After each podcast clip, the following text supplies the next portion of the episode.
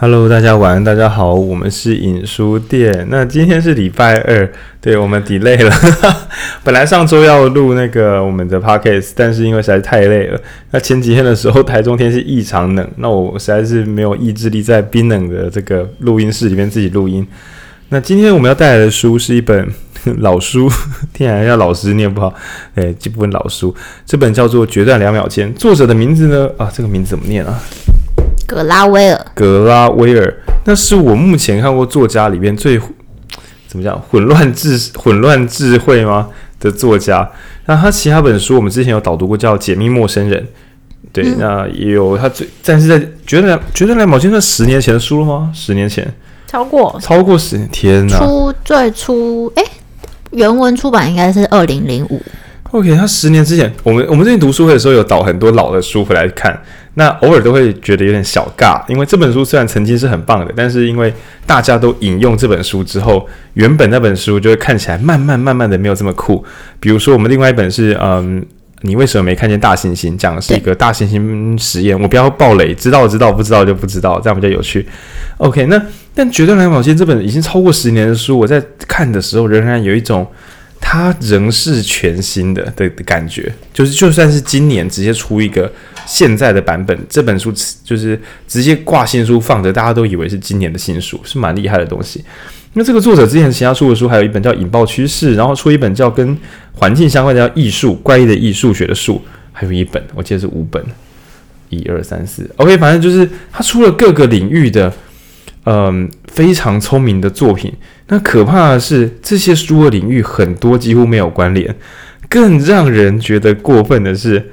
大家都是心理学家吗？历史学家吗？这个人是个记者，他只是凭着自己的肉眼观察，感觉这个世界的脉络，就把它连起来，写成影响世界的作品。那其实我是很羡慕这样的人，我也希望可以多看书，有一天成为这个聪明的世界级洞察者。OK，那这本书的书名，我自己看一瞬间就觉得会卖。更闹的是，作者自己在这本书的开场的序章里面说。当你在外面看到我的书的名字加上这个封面时，已经构成你会不会买的主因，是一个后设型卖书，它叫决断两秒间。那英文名字叫 Blink，是眨眼吗？应该是一眨眼。我觉得这个名字非常球，就是一眨眼的一瞬之间。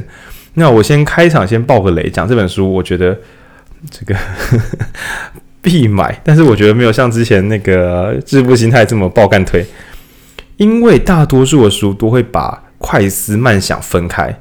自从十几二十年前吧，我忘记什么时候，就是红兰教授翻了《快思慢想》之后，这四个字实在是很酷，让我们觉得哦，就是有冲动的直觉、不理智的、不聪明的、危险的本能，以及慢慢动脑就可以提高思考品质、把事情做得比较好的慢想。所以今天呢，投资组合你去跟人家玩什么对冲啊？哎，不对，对冲基金是慢想，跟人家玩什么？呃。就是个股啊，套利啊，然后凭着冲动乱做事情啊，就是快思，就是危险的。买长线的 ETF 呢，像是致富心态里面提到的，慢慢来，做长远的规划，理解这个世界的真理，这叫做慢想。慢想就是对的，快思就是危险的，是错的。但绝断两秒间，大多数时间在探讨那一瞬之间有没有可能系统性的做出精确的好判断，以及。如果我们在一瞬间做错了判断，那是为什么呢？那也就是说，等一下我们会来提到如何把自己变成一瞬之间就能做出正确判断的人，以及有些人是慢慢想，反而也没什么用，你不如随便下判断就好。那这本书到现在为止，我还没有看到，因为十几十几年前嘛，还没有看到显然有哪些人说这本根本乱写，因为怎么样怎么样，他还没有被严厉打脸。我自己感觉是这个样子。对，虽然我书可能读得不够周详，但是至少主流还没有对这本书做一个重度打脸，我觉得非常惊人。当大家都说快思慢想的时候，有一个人说：“诶，这个一瞬之间仍然有可观之处。”那大概是这样一本好书。好，那今天陪我一起导读的是文君。我们今天呢会在前半段，因为有很多我自己读的时候有很多心得，因为我就是一个 很喜欢瞬间做决定的人。那我一直觉得说我这样子是要害死我自己。我今天看了这本书之后，信心大增。对。不一定是个好现象啦。OK，那我们前半段的时候，我们会先讲一下这本书的核心、最重要的一两个小零件，以及用把重要的三个故事聊一聊。然后呢，我就会把我笔记本的内容就是拿出来做深度分享。好，那我们开始吧。我喘一口气，文君喊一下我们等一下的框架。嗯，好，我们会先介绍第一个，就是最重要的观念，叫做薄片截取。那你可以说，它整本书其实都是在讲这件事情，只是不同的层面，还有不同程度的延伸。然后第二个会想到所谓的内隐联想，那比较像是薄片截取的呃一种变体。然后最后会有一些应用相关的讨论，大概是这样。OK，那薄片截取这个字其实，嗯，怎么讲？就是超准确抽样。那我来解释一下，先从第一个故事开始。第一个故事我就不念细节，总之它是一个博物馆，某一个小博物馆呢买了一个很很据说很厉害的大理石雕像，那据说是卖家转手又转手，总之博物馆捡到便宜了，好像可以买到一个超厉害的展品。然后呢，那这个专家团队就对这个大理石雕像切了一个好像两公分见方，反正是一个小小一咪咪的一块小石头。连啊，拿去做这个显微镜检查，叭叭叭叭叭，然后就嗯，这应该是真品哦，这应该是西元前哦，杀小杀小的这样，然后就这样决定买下来。那当这个东西送到其他专家的时候，其他专家据说啦，据说在一瞬之间就觉得这是假货，还说不出来为什么这是假货的那一瞬间，人你知道博物馆那边做各种化学鉴定啊、物理鉴定啊、西洋史比对啊，弄了一大堆微博，但是专家一靠近，只觉得嗯。有诈，那每个专家讲话啊讲的不太一样啊。有些人说我觉得胃痛了一下，有些人说好像隔着一个玻璃片，让我感觉它不是真的，它抹抹灵魂啊。这是他感觉这个就像看什么，据说看那种名画的真迹跟看仿品，有些人会感觉到一个灵魂性的，这是真的，或是这是假的。那这些专家们都用各式各样很不科学的直觉说怪怪。那问题来了。一边是博物馆团队用一堆科学仪器去鉴定年份，跑出来结果还正确，OK，没错。另外一边是也是专家，但他们都拿出一堆很像通灵人的术语，说乖乖，那哪边会是对的？好，那这个题如果我们停在这边，老实讲哦，这是真的很难猜哦。嗯、对，因为最最最最闹的事情是，这个雕像现在放在博物馆里面，它一次贴着两个标签牌。一边讲的是它是西元前的什么什么什么什么的一个地方的古物，另外一张牌子贴的是或者它是一个赝品。对，这可以说是这个全书开局最炫炮的例子。一瞬之，你看作者一定会骗我们说，决断两秒间是要教我们怎么样快速判断事情吗？结果进场之后告诉你，对，有人可以快速判断事情。但是有些东西的难度，即使是专业人士双方对战，都仍是五五波。所以问题来了，发生了什么事？就是这一瞬之间的人是用什么东西判断？真的只是直觉吗？那慢慢判断的人，难道有可能会输给一瞬判断的人吗？哦，有可能输哦。对啊，赢的人是怎么赢的啊？如果输，那又是为什么？那整本书就从这个故事开始结展打开。那我们刚刚讲的薄片截取是什么？就是。一般来讲，我们看到一个任何的万事万物都会有很多判断标准。比如说，我们看到一个雕像，可能看到这个石头的材质，哦，这个手的位置，这个皮肤的纹理啊，这个站姿，这个忧郁的神情，这个是比例怎么的？但是资讯是无穷无尽的。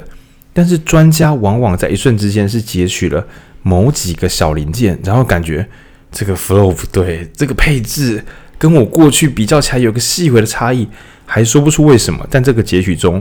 他觉得，嗯，这是有问题的。那这是全书的开端。嗯，就是他讲的薄片截取是说，就是在某些条件下，你你可能会，他可以只看到就是最重要的资讯，就是呃，他剔除掉其他不重要的资讯，然后就是比方说以雕像的例子，呃，可能有的有的专家是看他的手手指。然后有专家可能是看他整体的，就是一种感觉，但是也有可能是某些细节都有可能。嗯，OK，那当然说，身为一个科学人，总不能够接受什么一切都靠灵感。那所以后来在在这本书，它的这个雕像故事后面有讲一个是夫妻分析，那这也是一个蛮残忍的事情。大家可以跟自己女朋友或是另一半啊比对一下，说不定哎，你就会结束一段关系哦。应该是不会啊，因为。他的意思比较像是可以修改，对，呃，应该说其实自己看不出来啊，好像是，对，OK，那我们先爆大爆了一波，就是他这个玩法是这样子，把两个夫妻，他是讨论什么东西啊？随便闲聊吗？还是？哦、呃，对，就是不要聊，不要聊婚姻本身，就不要聊你们的关系本身。就是是把一对有关那个夫妻不是有关系的人，就是把一对夫妻或男女朋友，把把放在一起。应该他指指定用夫妻吧？好像都是夫妻。夫妻然后可能就他们就随便聊点什么。那有些人就说就聊家里的狗好了，啊，有些人就聊早餐好了。然后聊聊聊，那专家可以从这里面直接分析出他们谁以后会离婚。那他在回测之后发现。其实啊，有很多，比如说肢体语言啊、表情啊、手部动作啊、用的言辞、语语言或什么，但搞了半天之后，他们整理出几种类型。那包含什么？嗯，其其中我们直接讲重点，只有一件事是，只要犯了，只要有一方或一方以上做了这件事情，就一定会完蛋。因为我觉得这对听众朋友可能有帮助，所以我直接爆雷在这边，我觉得很有用，哦、我觉得是真的。然后这个答案就是轻蔑。就是你那是看你另外另外台，抱歉我台语不好看。如果你看你另外一半啊，你跨音波，你不把人家当一回事，这关系一定会完结。那他其他的分类，比如说有那种什么怒骂啊，那或者是说甚至是指责什么的都没关系，因为说就事论事。但只要是轻蔑，就必死无疑。也就是说，对于婚姻语言判断专家来讲，他坐在咖啡厅里面听后面那对夫妻，连脸都不用看到，只要感应到某些词。或声音啊，语音的方式，只要组合起来是轻蔑，那就是掰喽。嗯，我我们再补充一些细节，就是他们做实验的方式是去录下这段对话，然后呢会在每一秒吧，或者每三秒，反正就是某个单位里面，然后去做呃记录。然后他们有二十种情绪，然后他们就帮你编号，就比方说你你的编号就是什么。七七十十四什么这样子，你就会得到一大串编号，然后，然后就是去分析你们的可能情绪的起伏啊什么的。然后他从就是很多很多很多的，就他当然一开始也不是说他一开始就看得出来，是经过很多很多就是这样子的累积之后，他们得到的结论就是轻蔑是最严重的。嗯、然后另外就是经过这些可以说是训练嘛，就是薄片节学他在讲有点像是。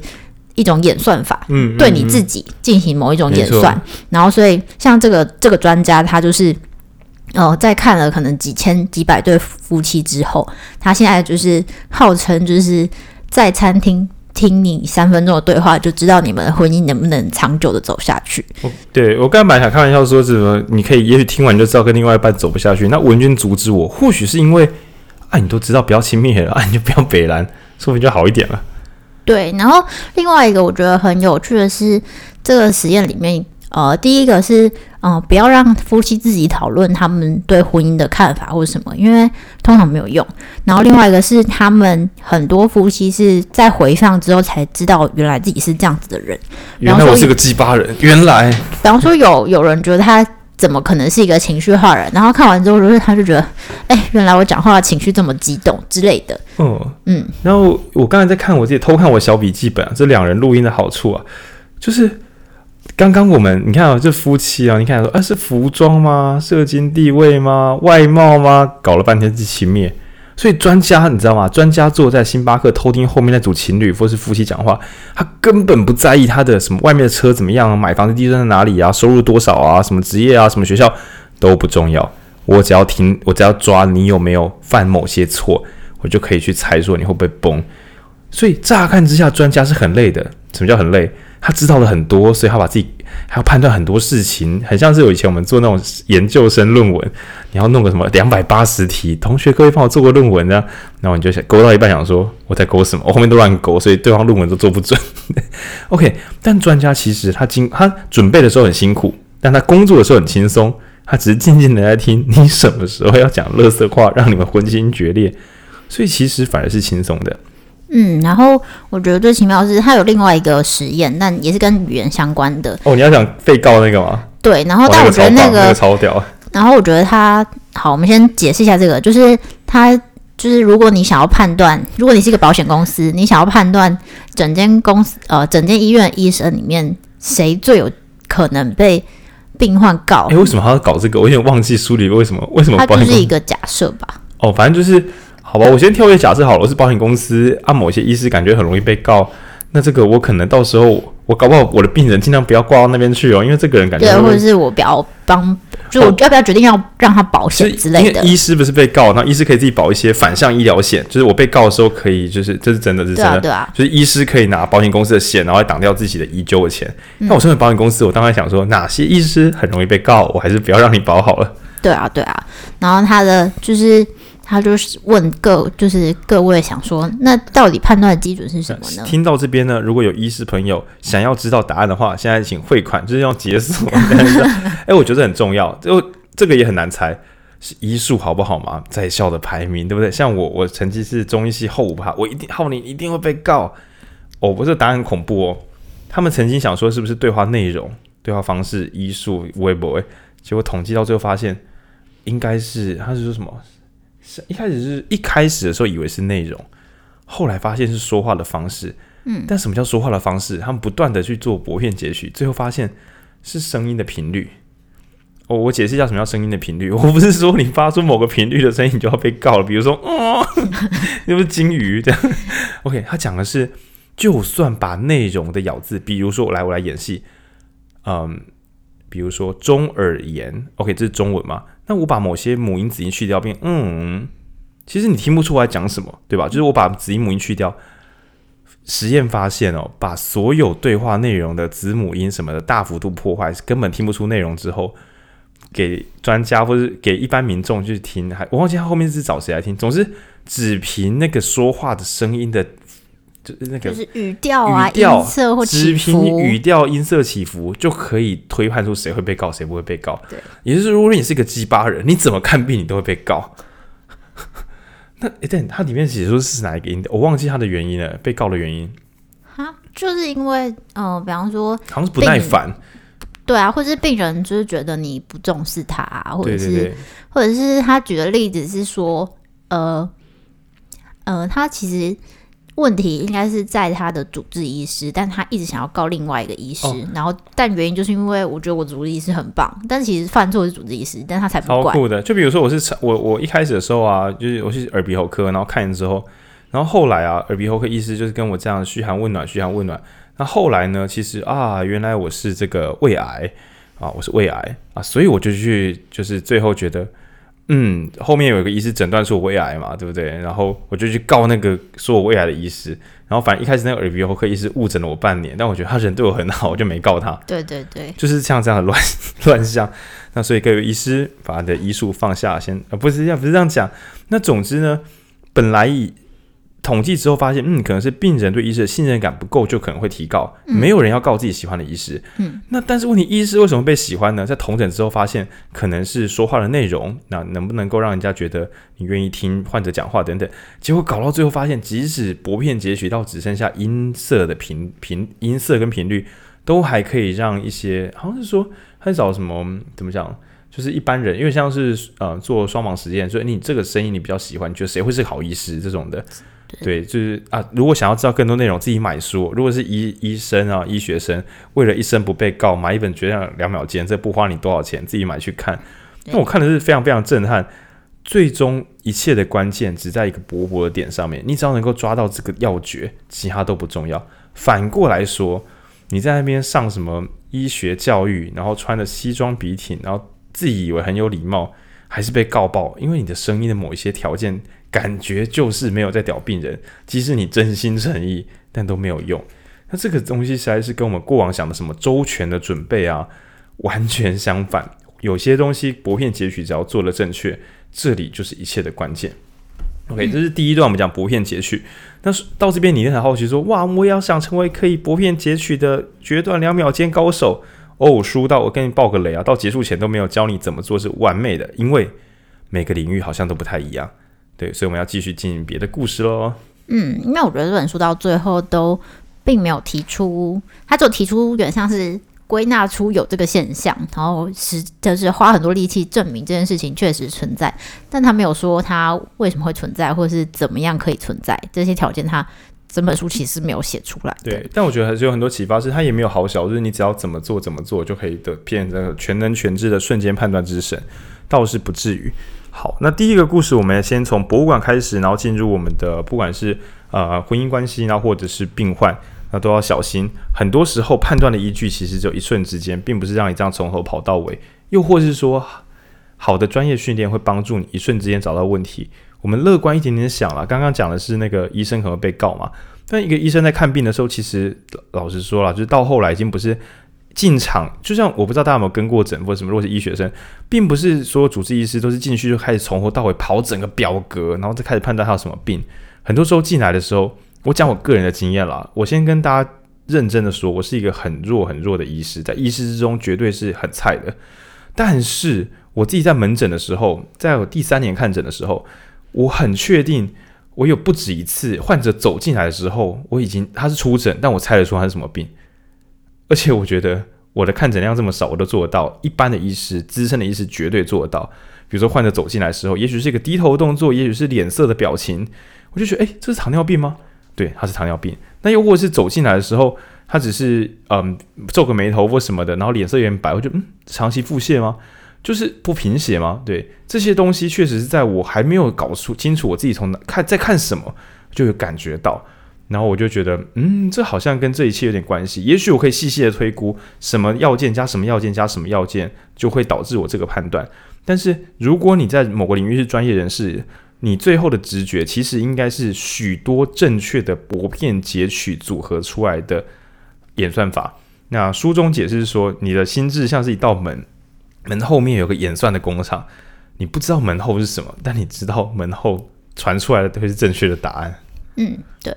然后刚刚浩你的这个这个经验分享，就会可以连到我们第二段想要讲的主题，它叫做内隐联想，就是内外的内，隐藏的隐。对，政治不正确的时间开始喽。对对对，然后它其实它内隐讲的是说，这其实这个运作有点是某种被训练过的潜意识。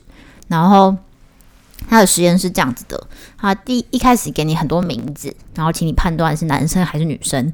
然后这个当然很简单嘛，简单很简单，像文君，文君其实蛮蛮蛮难的，哎，我浩尼 蛮难。蛮难的，OK OK，对，但比方说什么杰克啊、玛丽、怡君这种，简单简单。简单简单。然后接下来第二段，他就是会把，呃，一种选项是男生或职业，嗯嗯嗯，第二个选项，另外一个选项是女生或家庭。嗯，那接下来就是除了名字，也有名字，刚刚那些名字，然后也有一些什么企业家啊、资本家啊、嗯、办公室啊，然后大家去做联想。总之就是一个联想游戏。对，然后接下来第三个就有趣了，接下来是重要的转折。就是、前两个都是，我觉得前两个有点骗注意力，让大家应该说前两个应该是一个是基，应该是基准线啦。对对对。所以，然后接下来真正关键要测试的是第三个，就是它会交换那个选项，呃。给你的单字几乎是差不多的，就是企业啊这些单字是差不多的，但是选项变成男生或家庭，以及女生或职业。那这要怎么玩呢、啊？就一样啊，就是因为它是用电脑勾选嘛，就是跳出来的时候你就选男生或家庭，或者选女生或职业。嗯哼，然后就变成说，他发现说，呃，在跳出比方说资本家的时候，你应该要选职业嘛。嗯，但因为他旁边是女生。所以你的、哦、你的时间，你选出这个选项的时间会比上一次长。哦，那哦，就是你、嗯、你在选男生或职业的时候，你是毫不犹豫的，就是选职业，你就觉得是职业。对，因为他，但你不觉得有什么冲突？对，因为他旁边的关联选项是男生。对。但是第三次的时候，他的关联，他旁边的关联选项是女生的时候，你就犹豫了一下。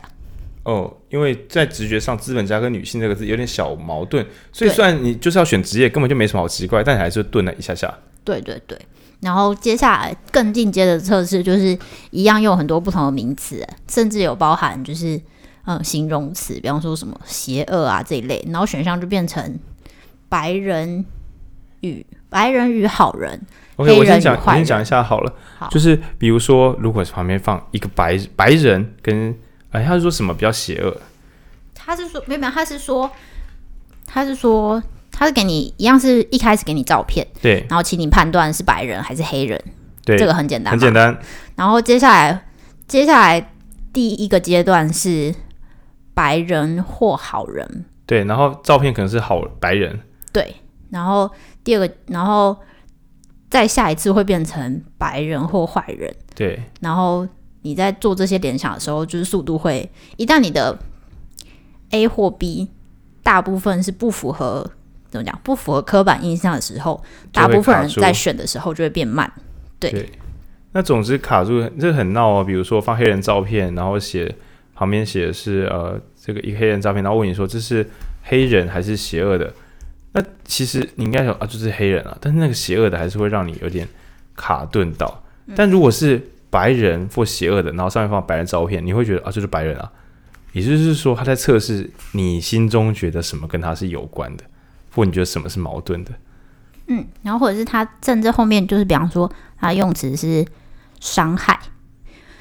第一次测验，当你在选伤害是，你一定要把勾黑人或坏人的时候，你不犹豫。对，你应该勾坏人，你，你应该勾坏人嘛，对不对？但你勾白人或坏人的时候，你犹豫了，那就表示你觉得白人不是会坏人。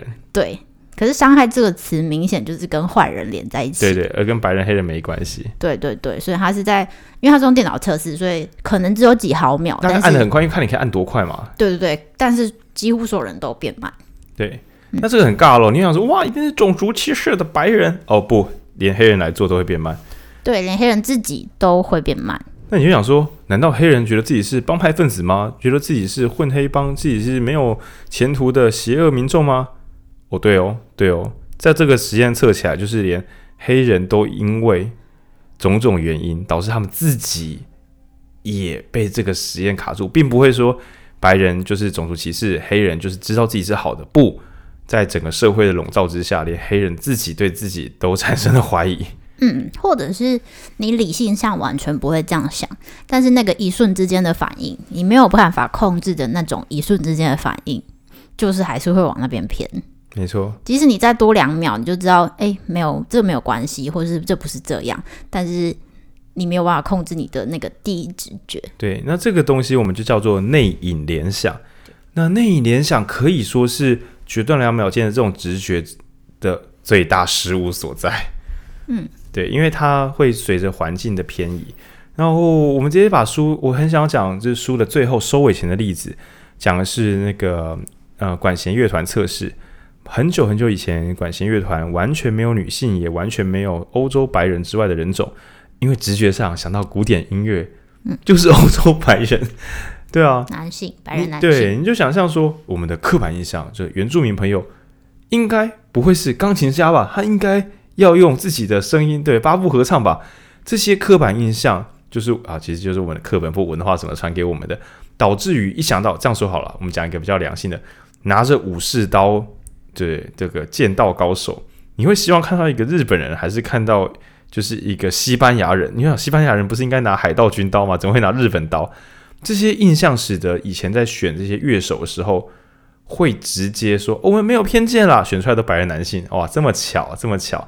那某一年，因为有一个那个好像是乐团呃什么管弦乐团的谁的谁的儿子也要来考试，那怕会就是你总不能够说。你就来考了，不行啊，这样会不公平啊！你又不说啊，那你就不要来考了，那还不是很衰？所以他们改直接全部都用那种布帘或什么的遮住，到底谁会出场？然后就他们听的时候就觉得哇，有一个人超棒的，这个号是什么小号还是什么长号？长号吹超级好啊！拉开是个女生，然后三岁哦干傻小，怎么可能？因为在大家的印象中，小那种小号或是长号一定是。这个力大无穷啊，肺活量很壮啊，什么样怎么样的男性，然后看他这个吹的方式，就是一个雄壮威武。哎，看是个是个妹啊，尬超尬。那更后来的时候，这个测试他们甚至连地毯都有加厚，不要让人家听得出来走出来的人他是高大还是矮小，因为体重会决定步伐的轻重。然后看不到脸，然后也听不出体重，这样子来测试，就会变成整个乐团可能吹起来超级棒，但你视觉上看就会觉得。看起来不像是我们以前那种油画或里面的那种古典管弦乐团都是白人欧洲男性的感觉。嗯，我觉得他说有没有这个布幕啊屏风最大的差别，就是女性的乐手的比例显著上升，上升五倍。对，然后然后就是开始用这个布幕这个方式甄选人，还被骂。对，就说你这样子我们会选错人，其实你觉得听起来很奇怪嘛？明明布幕怎么样都会选对人，结果。我这样说好了，我身为一个中医师，如果我隔着布帘帮人家把脉，结果拉开布帘之后，发现后面那个中医师是一头金发，然后还穿孔，然后刺青。可能患者忽然就觉得这药应该没有用。对啊，对，这其实是他的内隐联想，使他觉得你身上的符号带给我的印象，社会上你身上的符号带给我的印象会让我不安。那这也是为什么去面试的时候可能要有基本以上的穿着，是因为我的实力会被我的外在干扰，我不得不假装是一个普通人，或是西装笔挺的有能力的人，不得不这样做。那是因为大众很容易被他的内隐联想所干扰。也就是说，这本书讲决断两秒间，也反过来提到所有人，包括刚刚讲的有点专家，对不对？就是那些管弦乐团的人，他们的决断两秒间可能也出问题。我们去报报告标案的时候，穿是就是穿得很得体，跟呃穿着运动服就去，我就觉得穿着运动服去报标案应该是很难过，因为就他们的印象，这样子穿衣服来的人，他连这种场合都不愿意认真穿衣服，会不会他后面也对我们不认真呢？即使他会说我们绝对不会因为衣着然后扣分，讲是这样讲，可是他的心已经动摇了，这就是内隐联想。呃，应该说这简直就是可以打脸那些专家自以为的的。的能力嘛，应该说，他就说我怎么可能听错？我一定可以听出他们谁是最厉害的。可是事实上，就是有看跟没看选出来的人就是不一样。对，他们也许可以听出，但他们在打开眼睛的时候就弱了。对，就是视觉，就是他终究就是会被视觉干扰。然后刚刚讲到面试，我觉得里面也有提到一个，我觉得蛮可怕的恶性循环，就是黑人，就是黑人如果去面试的时候。呃，他如果状况比较差，可能不只是因为他是黑人，然后可能是可能面试官也没有带有任何的歧视或者是什么，然后但是他黑人一进来的时候，即使只有一秒，但是他感觉到面试官对他的可能不友善啊，或者是什么的。就是、面试官自以为中正客观，但是因为面试官身上带着内隐联想，产生了一点点的不信任，而这一点点的不信任，使得来面试的这位黑人。觉得糟糕，他不喜欢我，为什么？然后于是自己就更差，对，然后他就表现就更糟，然后就是对方就觉得，嗯，这个人果然看起来不太行，对，就加深影响。那这是蛮有趣的，对，因为我们上次有一个去报标案的朋友，这个好，那改天再聊这个。但总总之啊、呃，还有另外一种我也很喜欢的想法是，本来你不让女性去当那个那个管弦乐团的乐手嘛，啊，于是几乎就没有什么人啊。那搞久之后就会说，嗯，因为男性比较擅长。吹这个长号啊什么的，不然为什么会这么少女性？就变恶性循环啊！你就不让人家进来，当然就没有人。那你就还说人家能力差，所以不让人家进来啊？这不就是原因，就是结果。嗯，然后甚至他们有统计，就是身高也是有差异。啊，这个有个白痴啊！可是我我在想要不要讲这个，但是有点残忍。这个小矮子我看了觉得很很心痛啊。对，我们让小矮子文君来讲这一段好了。就是他们有统计说，就是呃。好像是啊，五百大企业，我觉得男性比较严重，男性小矮子。对啊，就是各位听众，如果你听到这一切，对不对？我们一起好好读书，改变我们人生，因为有些东西真的就是超赛了。对，就是五百大企业的，就是可能 CEO 或者什么某个高层主管的比例，就是跟一般人的那个身高比例很不一样。就是美国的成年男性高于六尺，六尺好像是一百八左右吧？对对对，大概只有十四点五趴。OK，来，我们今天听说。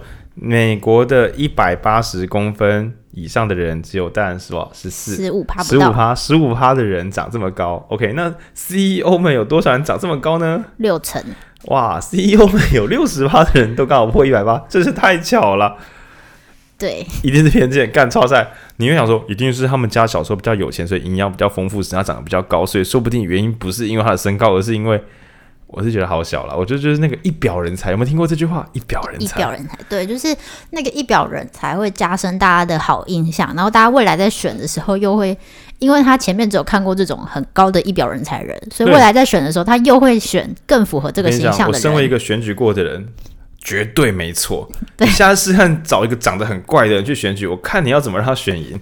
因为看看板的时候，我们讲他会正面放大，内隐联想。你看到，比如说看起来很亲切，看起来很正直，这一瞬之间看起来已经唤起你的好感了。那如果我们选举，我露出一个邪恶微笑脸，城之内是邪恶微笑，海马赖人式的轻蔑，我就这样子选，我倒要看这个看板挂下去，选民什么时候才会发现我是一个好人？对啊，我觉得像我自己也，我自己也会，比方说，我就觉得可能。看到年轻人出来选，就会先有一些好感。对那当然，我后面还会再读读资料，但是很多人可能就停在这个好感的部分，直觉的决定的部分。所以要改变民主，各位朋友，这边浩宁给大家一个简单建议：找一个正直善良的帅哥美女去选，然后大家一起辅佐他，这样比较容易选赢。你真的找一个什么王，就是王佐之才，一个超屌政治人物，可是他就是看起来照片很难拍得好，那已经败选了，已经败选了。像我就败选了。OK，对，所以它里面里面也有提到说有一个我忘记是什么企业的，反正就是企业的某个人，他就是一个蛮矮的黑人，他就说那他应该是真的蛮厉害的，真的超级强。对，因为他突破了种族的偏见，也突破了身高的偏见。但如果她是个矮小的黑人女性，那应该是强到一个突破天际。对对，所以为什么我们要说，嗯，我们以前所有人都知道不能够歧视，但接下来可能还要再加上一些新措施，避免我们背景看。被动式的启动歧视，那我们再重申一次哦，即使就是让我这样说好了，如果我的身高是很矮的，我可能在做刚刚那个测试的时候，我一瞬之间也会觉得矮小的人跟企业家，连我自己都会动摇一下说，啊，企业家，哎、矮小，哎、这个这个不搭嘎吧？虽然我觉得应该是，我理智上知道没有关系，对，但是就是即使我自己是受害者，我自己是被歧视的人。我都可能会把标签贴在自己身上，那为什么？因为整个社会这样贴标签，我也是社会的一部分。我每天都泡在这些标签里边，使我也有这种感觉了。嗯，那我们当然就是听起来这件事情，难道不可能突破吗？当然也不是，就是他们在做了很多实验，就是刚刚前面那个黑人好人坏人的那个实验，他们就是做了很多事，想要找出如何可以逆转偏见。对，就是如何让那个勾选的速度可以变快。然后有一天突然成功了，就是突然变快了。然后那个学生回想他那天在干嘛，他那天早上在看就是奥运的田径影片。对，那大家也知道，田径选手尤其是呃竞赛，就是跑步的比赛，很多最厉害的都是黑人。短跑、长跑都一样。然后他在那一天的时候做那个测验就变快了。Okay. 所以其实环境还是可以去影响你的第呃第一印象跟你的联想。嗯，其实应该是说，嗯，各位听我们这个 podcast，我猜可能平常喜欢读书，那或是没有那么多时间，因为像我们自己读也是读的蛮辛苦的。然后为什么？如果今天我问你说，你觉得读书会让你变得更聪明，可以改变人生吗？大多数人可能会觉得多多少少有用吧。但是，如果是一瞬之间说读书跟财富，你可能这一格就慢了一下下，就比起投资跟财富，你可能勾很快，然后读书跟财富，你可能会顿一下下，因为诶，这有关系吗？但是如果你读书的每次收集到这些内容，你都应用在工作上，去想说，诶，这个决断两秒间，我今天听完这个，我可以怎么样帮助我自己？你反复操作之后，你才有可能你的身体感觉到对。我平常去读一点书，这个东西就不是一个劳动，这就是一个帮助我自己的事情。你已经用好的环境说服了你自己，而不是用意志力说服你自己，因为那个会耗死力气。那所以我们建议是，你如果相信什么真理，你就必须把自己浸泡在那个真理里面，而不是挂在嘴上而已。它一点用都没有，它不会帮助你的思考模式，无法加速。嗯，然后就是创造这件事情的好的。经验啊，或是连接，那你未来想到这件事情的时候，你就会有好的感觉这一类的。那当然，你也是可以用，我觉得也是可以用理理性去克服它。它里面有提到一个汽车业务的例子，就是他会有他的决断两秒间，觉得这个人是不是真的要来买车，还是只是来看看？但他同时也用他的理智告诉他自己说，绝对绝对不要从外不要从外表判断。他知道外表是最不准的，所以不要从外表判断。你偶尔还是要相信你的直觉，但是绝对不是因为外表之类的。就是你可以有自己的归纳的、嗯、的方法。就是说这本书要决断两秒间，但很认真跟大家讲说，我们日常生活很多时候可以有很多秒，可以有一分钟、两分钟，你何苦非得决断两秒间？那当然，我们最后一章会再提到说何时是一定要决断两秒间。但现在说不定呢，诶，这个人看起来。很客客气气的，然后也这样问的认真，然后衣着也看起来很有很高贵，应该是有钱人。OK，你可以这样判断。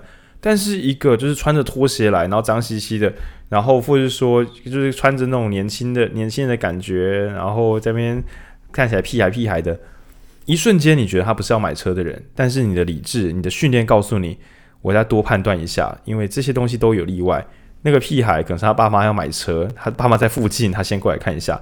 那个穿的脏兮兮的，说不定是因为工作晚，但是他想说今天先看一下，明天再穿认真一点，带朋友来看，这都是有可能的。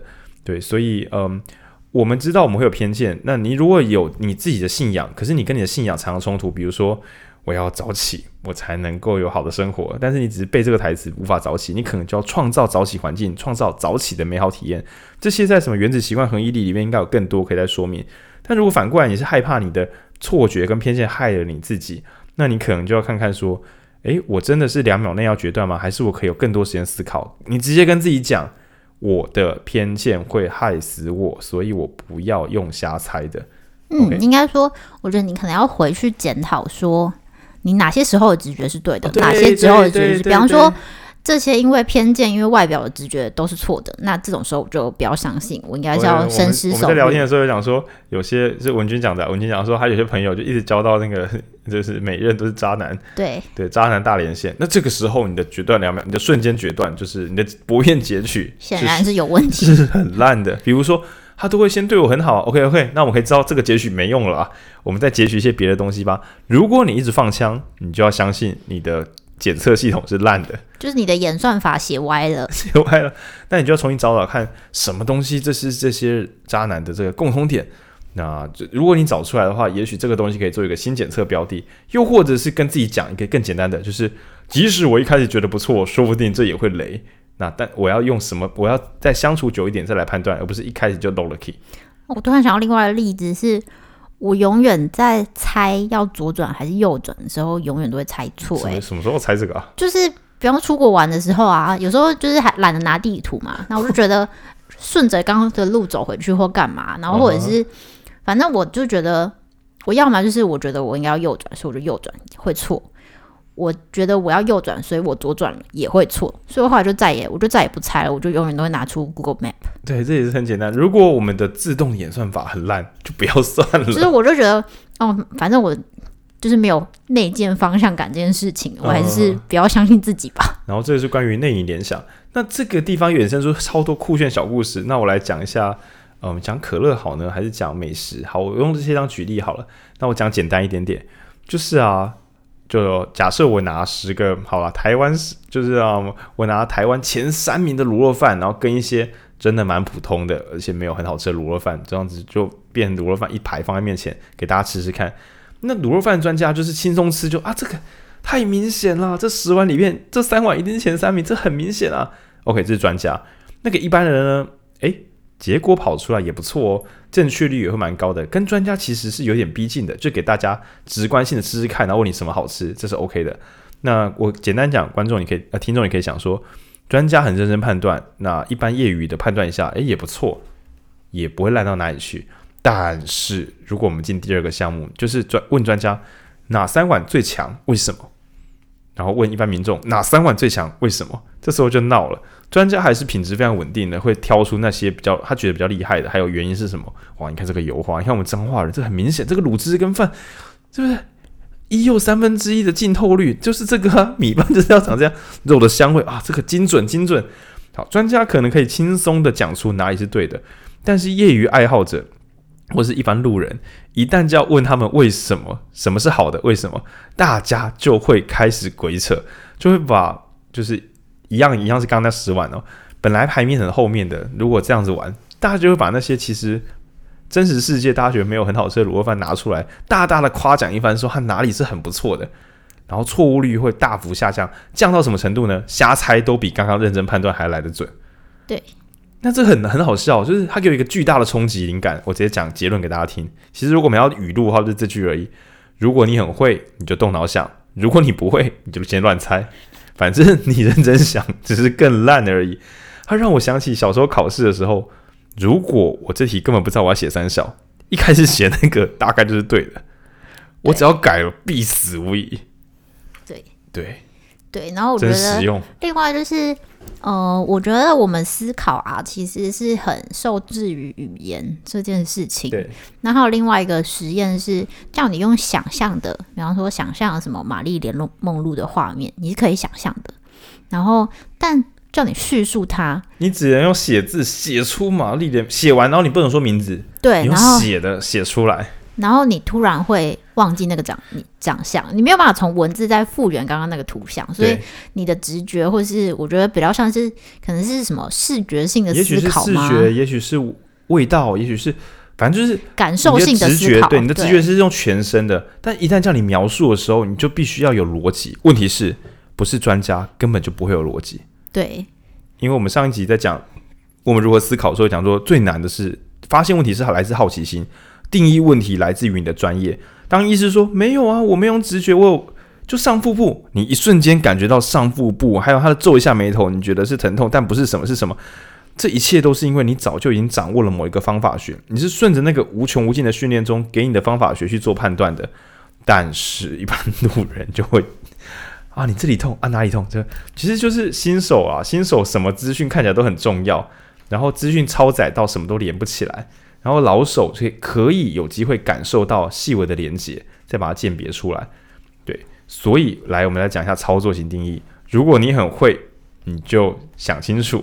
如果你不会，你就先乱猜，大概还你会说那乱猜就会对吗？哦，也不是，你认真想会更错，不是说你乱猜会对，是你认真想会错更多。嗯，那也许你会说，难道我人生只能这样乱搞吗？哦，朋友，不是，你可以去问专家，会大幅的提高你的正确率。对，毕竟刚刚讲的是逼不得已之下的判断。嗯。哦，可是这本书还有好多好酷的例子，我不能够把故事全部倒出来讲。还还要讲可乐啊，然后还要讲还要讲什么？我嗯嗯，然后我就在想，他他前面中间有一段还蛮长的，就是军事相关的例子。我、哦、那个很喜欢的。但那个最重要的就是，我觉得另外一个就是刚除了刚刚讲那个语录之外，我觉得另外一个最经典就是，哎，漫无章法。嗯。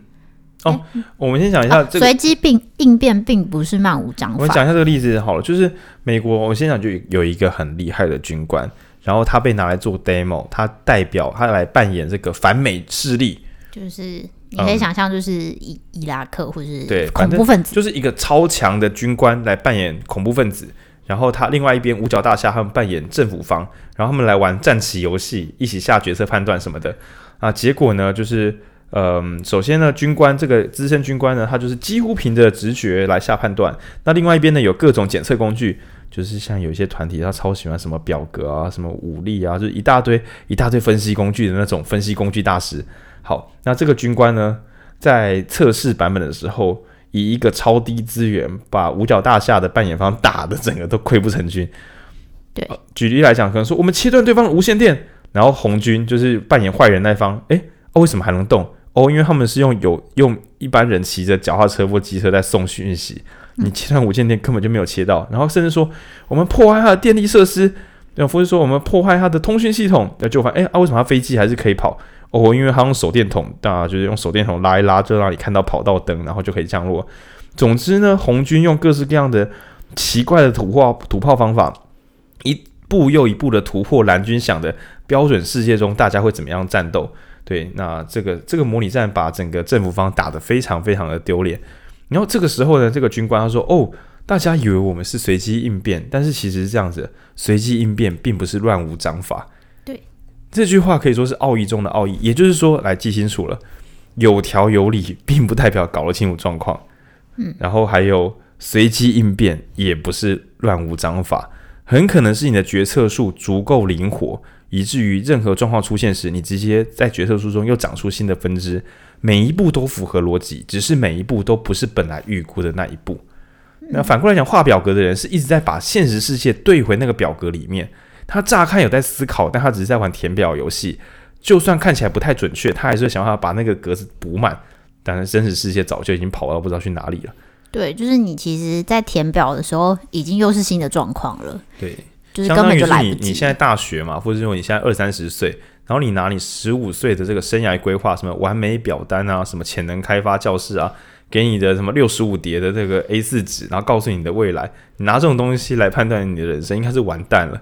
对，我们不至于说每一天都在乱搞，但是今天比如说你当个诊所医师，然后有人说，哎，我们有个三年公费可以在英国，然后你是中医系嘛，我们还可以带你去针灸，就是你针灸的功能可以在那边发挥啊，然后可以给你在那边什么。签证或什么什么的赞哦，他不在你的生涯规划，所以就不要去了，对吗？不对，但是你这个随机说，本来把你的那个台湾的训练放弃，然后就去那边，这是漫无章法吗？不是，是因为你后面有一个对自己人生的思考准则。什么是你要的人生？什么是你要的收入？什么是你要的生活？你一切都有你本来的准则。所以当事情超乎预期的时候，你是运用准则来判断，而不是被本来的 SOP。嗯，然后这个。我们俩在看的时候都想到零规则，因为这个这个就是厉害的指挥官，他有说他是指挥，但是不是控制他的部下。对。然后等于说他是给他们大的方向，但是当战场上要做决策的时候，他相信第一线的人员的判断。嗯。他就说他那时候在越战吧，越战的时候，他一开始听到枪响都会很紧张，但他后来发现，他其实就是只要等，如果有状况，他们五分钟内一定会请。请求支援，那如果没有，那就表示前面没事了。对，因为可能随时都会有混乱的枪响。那一开始的时候，他听到枪响就赶快补无线电到前面去，那前面的人就会其实是这样蛮危险的，啊、因为前面的人已经在全集中呼吸了，然后后面人打无线电过来，那都相当于是你在做一些企划的时候，然后你有一个变故，你已经在重新重盘整的时候，老板说：“要不要来开个会？”说：“干可以先不要吗？你让我把它处理完好不好？”对，大概这种感觉。那这些直觉可以说不是本来猜出来的，是经验中告诉他这些东西是什么。所以其实关键是你脑中有决策树，你才能够随机应变。那你的决断两秒间才会比较安全。那所谓的什么反应神速，其实只是你的决策树啊。对了，这三个字我懒得做特别解释哦。如果这个三个字你听不太懂的，自己 Google 一下。如果你脑中的决策树没有长得很强健的话，那你就慢慢想，你就慢慢的找人讨论跟判断。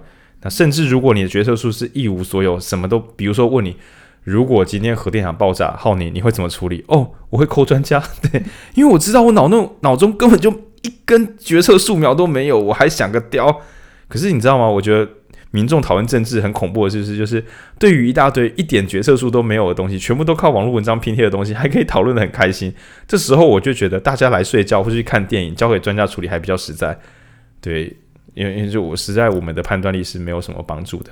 嗯，对。然后我觉得我刚刚想到另外是像我们自己有时候在带实习生办活动啊，如果你在前实习生在前台的时候，常会不知所措，因为他没有经验，然后他可能所有的他就会比较像是蓝军的行动，他所有的就是说，呃，好，那那你等一下，我回去问一下，对对对。那最好就是我我全部都准备就是。帮他准备了一百种应变方法与回答方式，但基本上是不会。然后，但是对对，但是像比方说我啊，或者是我们伙伴比较有经验的话，我们就可以现场判断说，哎，这是我可以处理的，还是这个我要跟伙伴讨论一下，再给他答复，还是怎么样？就是这个经验创造出来的决断两个人就是差，就是大概就是差在这边。对对，所以总之，呃，如果一开始新手的时候，就尽量不要决断两秒间，撑久一点。那也不要仰赖直觉，慢慢养成。你可以回去写，画出自己的决策树。如果重来一次，我会怎么判断？为什么？再来一次，我会怎么判断？为什么？那如果不如预期，我又会怎么样做准备？为什么？不断问自己那些分岔路上，你会怎么思考？那答案又会怎么选择？那直到这个东西成为你的这个你的神经网络非常的流畅，一瞬之间你就做出一整串正确的判断，这就是专业人士。那到那个时候呢？也许一瞬之间，你就能够下出几乎完全精确的决策。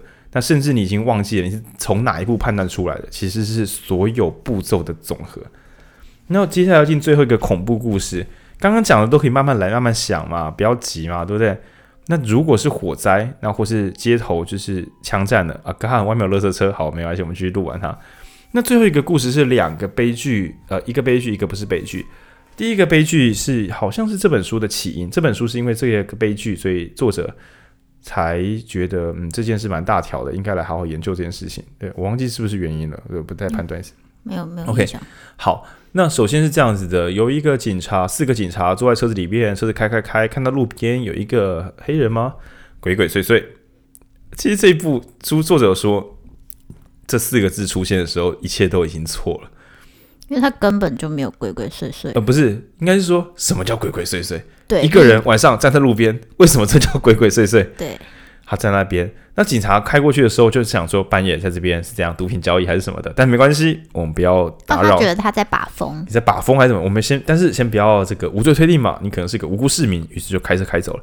第二圈开过来的时候，看到他还在那边，于是警察们这一瞬间的想法是：哇，好大胆的刁民啊！你都看到警车了还不跑？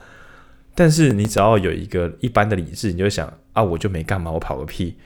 对，就像你，你可以试试看。哦不不不，你不要试试看，抱歉抱歉，你 你不要试试看。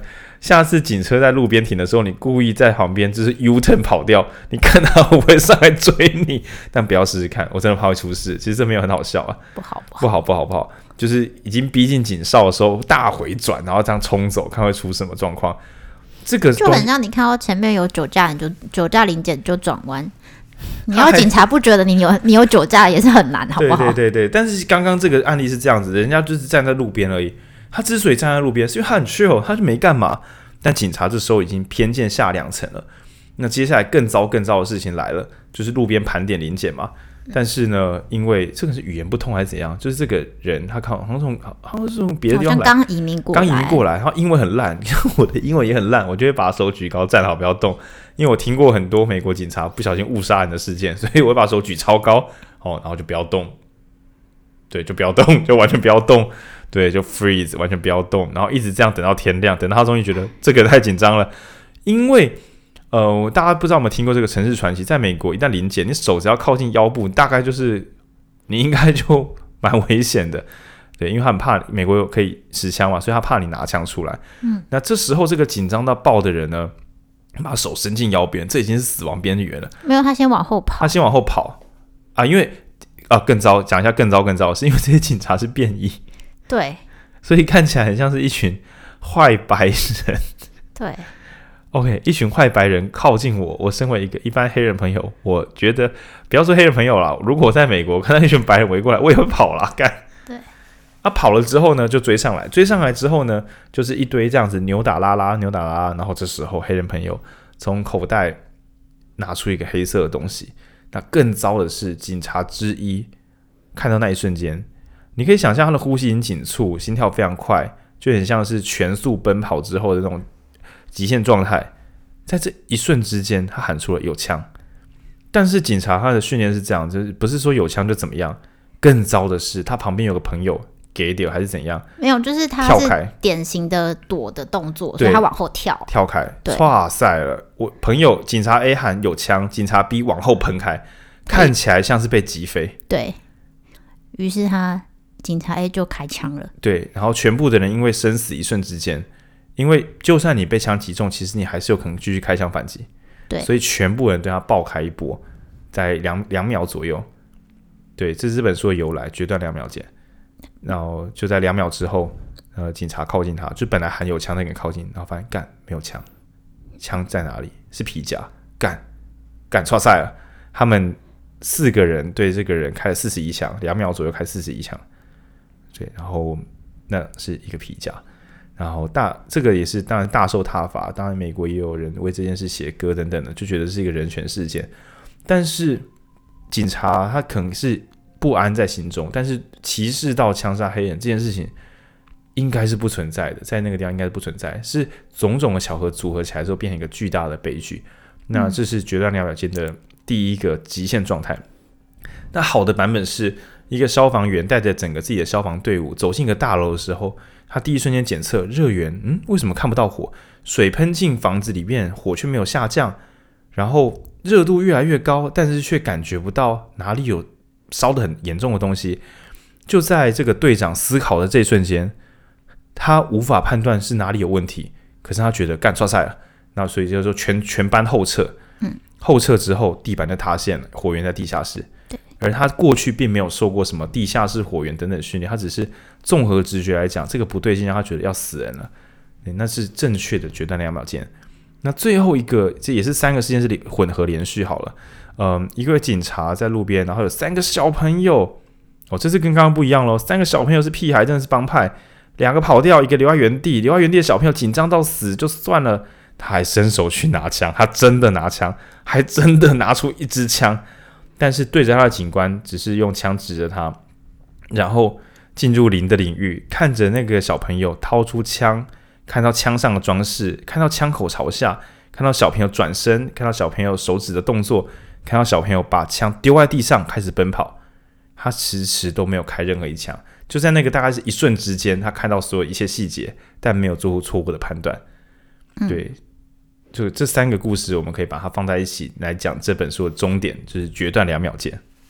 嗯，就是我觉得刚刚会补充一下，刚刚就最后一个故事，就是他其实也不是说他就不开枪，对，因为这个这个警察并没有很确，我觉得对对对，他也他也很紧张，但是他就是他他觉得他可以再给他一点时间，他觉得他可以给他对，然后警察先生觉得可以给这个孩子再等一下，然后他自己也有一个底线，就是比方说等他的手超过腰部，等他的枪口抬起来，我就会开枪，不得不，但是。在那之前，再等一下。而且以我的训练，在他枪举过腰间之前，我我没有危险。他举起来，我击落他，我还是安全的。对，对，他可以自己设出安全边界。这跟我们前面的致富心态有一点点像是安全边界的差别。黑夜中的警察的危险在于，你觉得人家有问题，结果是四个人没有遮蔽位置的靠近对方，让自己暴露在危险之中，嗯、然后再因为危险紧张到开枪。而刚刚讲的另外一个警察，他虽然是一个人去，就是面对这个孩子，孩子也拿出枪了，可是因为他足够退得足够远，而且看得出手部动作在足够亮的地方，所以有办法做出一个安全的回应。对，嗯、也是因为他可以让自己不要紧张到崩盘。对对，然后所以他就是后面最后一段其实是在讲说哪些情况下你会紧绷到无法无法判断。对对，对那这边的话就要讲一下探治了，没有，这有点歪。就是过去来讲，我常有个幻觉，越认真压力越大，表现越好。那当然，有人说不是啊，压力大就会就是我就懵掉了，我紧张上台怯场啊。然后我有时候想说，是不是因为你不够紧张？你只要够紧张，你就会没那么紧张。呃，这当然是有问题的，因为如果照这样讲，你重训举不起来，是因为举得不够重，只要够重你就举得起来，这当然是屁话。那书里面就有提到说，我看一下数字，好像是一百一到一百。哦，我觉得不要背这个心跳，总之区间可能各国不一样，我们数据不要乱背。在某一个心跳区间之内，好像一百四以内吧，就好大家自己查看。在某个心跳区间之内，压力越大，身体表现越好。但是我不知道大家有没有被吓过的经验，就是巨大的灾难或恐怖出现的时候，人会因为心跳太快，全身的血液会从体表回收到身体里面。因为在极限危机的状态之下，你的身体已经不是战跟逃了，你要进第三档了，装死。狮子出现，老虎出现，动物为什么会昏厥躺在地上？它甚至受伤也没关系，因为表面出血会很少，因为所有的血液都收回身体里面，表面的皮肤像是一种铠甲。就算刮伤了，我也不会大出血。我现在，而且我要假装我是死掉的。在高压动物搞不好就是肉食性动物，有些不是腐蚀性，它会放过我。所以，我们身体机制里面就内线的心跳拉到极限的时候，人会进入假死状态。来，这边是实用的东西哦，大家真的要好好记起来。请试试看，平常就把一九或什么的拨得很熟，免得火灾的时候你本来可以拨号，但你紧张到按不下去。有很多人在火灾紧张的时候，如果你上台都紧张到结结巴巴，你有可能在火灾的时候有手机、有电、有网络，但打不出电话。嗯，就是你整个心跳吓到无法行动。对对对对对。然后前提是心跳的控制。所以我们回到那个黑夜中的警察，正当的流程是用飞惯用手持着手电筒先往前去照嫌疑犯。为什么？因为你如果你的惯用手是右手啊，你拿右手拿手电筒，你上左手看有多准，这不是很恐怖吗？所以是用非惯用手使用手电筒，先告探照对方，然后也可能要照手或者头部，因为探照的手可以让我看到对方手部的动作，让我有安全感。此外，如果对方想要转头过来，因为我要从后方对他照光，然后叫他慢慢转身或者什么。如果对方是转过来要对我攻击，手电筒在我手上，我只要照对方的脸，他应该很难判断出我的好的位置。这些都是为了创造安全边界，也使自己处在比较安全的环境中，不让自己因为紧张做出错误的判断。对，来，我们要重申哦，即便是专业人士，只要压力过大、心跳过快，你的决策树也会瞬间就整个被烧毁，变成一滩灰烬，然后做出很普通的错误判断。只要够紧张，谁都是笨蛋。嗯，对。然后这就是第一组警察跟最后那个警察的。就是重要的差别，就是他们对对，当有疑似有枪指着你，或是真的有枪指着你的时候，你到底还有没有办法运作你的判断能力？对，OK，那就很像是刚刚有一些专家，可能我们讲认真，呃，给你一秒两秒，让你看看什么是真是伪，这是第一个游戏。第二个游戏是猜错的话，你要把它买下来，然后但是一个是二十五亿美元，你只有两秒，可能大家又开始烂得一塌糊涂，因为紧张破坏了你正常的，你刚刚本来的那个细支线，对吧？你灵活的那个精神领域，你的领域展开失败，因为你太紧张了。